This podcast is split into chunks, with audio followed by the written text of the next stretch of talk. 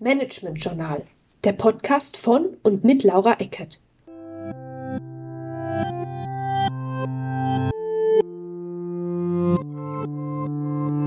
Liebe Hörer, liebe Hörerinnen, in diesem Podcast widmen wir uns der Reform des Wohnungseigentumsgesetzes, die zum 1.12.2020 in Kraft treten wird. Die Frage, was im Zuge dieser Reform auf Wohnimmobilienverwalter und Eigentümer zukommt, beschäftigt derzeit viele Menschen in ganz Deutschland. Grund dafür ist unter anderem auch, dass die letzte Reform des WEGs bereits über 13 Jahre zurückliegt und die neue das Wohnungseigentumsgesetz gehörig umkrempeln wird.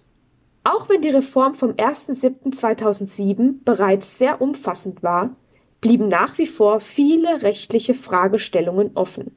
Einige davon sind mittlerweile durch höchstrichterliche Rechtsprechung aufgearbeitet.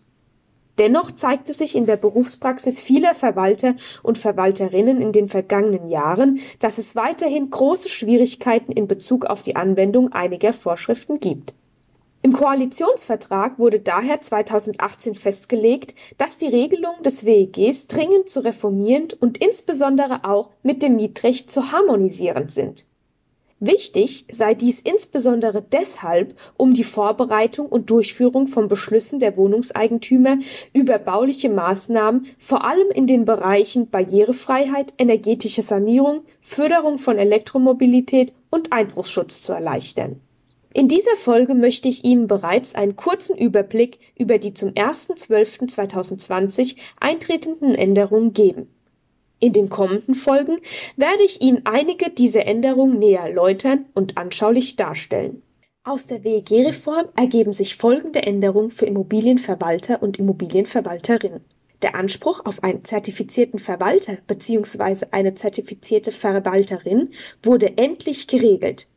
Dem Verwalter bzw. der Verwalterin stehen künftig umfangreichere Befugnisse zu und es gibt Neuerungen in Hinblick auf die Einsichtnahme in die Verwaltungsunterlagen. Die Gemeinschaft als Träger der Verwaltung wird außerdem neu definiert und es erfolgt eine Vereinfachung von Eigentümerversammlung und Beschlussfassung.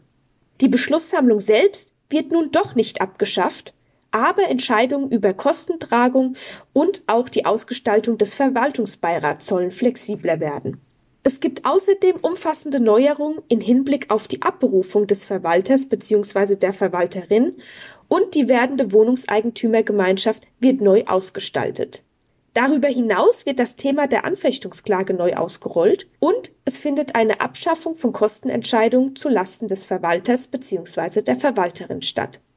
Es gibt ferner Neuerungen in Hinblick auf vereinbarungsändernde Beschlüsse und es wird zu einer vereinfachten Sanierung und Modernisierung kommen. Des Weiteren wird in der Reform die Außenvollmacht für Verwalter thematisiert und es kommt zu einer Erweiterung der Sondereigentumsfähigkeit. Abschließend wird auch noch die Harmonisierung von Wohnungseigentumsrecht und Mietrecht angestrebt und die Entziehung des Wohnungseigentums wird geregelt. Ferner gibt es Neues in Hinblick auf die Jahresabrechnung. Ich freue mich, Ihnen im kommenden Podcast einige der wesentlichen Änderungen im Detail näher bringen zu dürfen. Recht herzlichen Dank fürs Zuhören, bleiben Sie wissbegierig und gesund.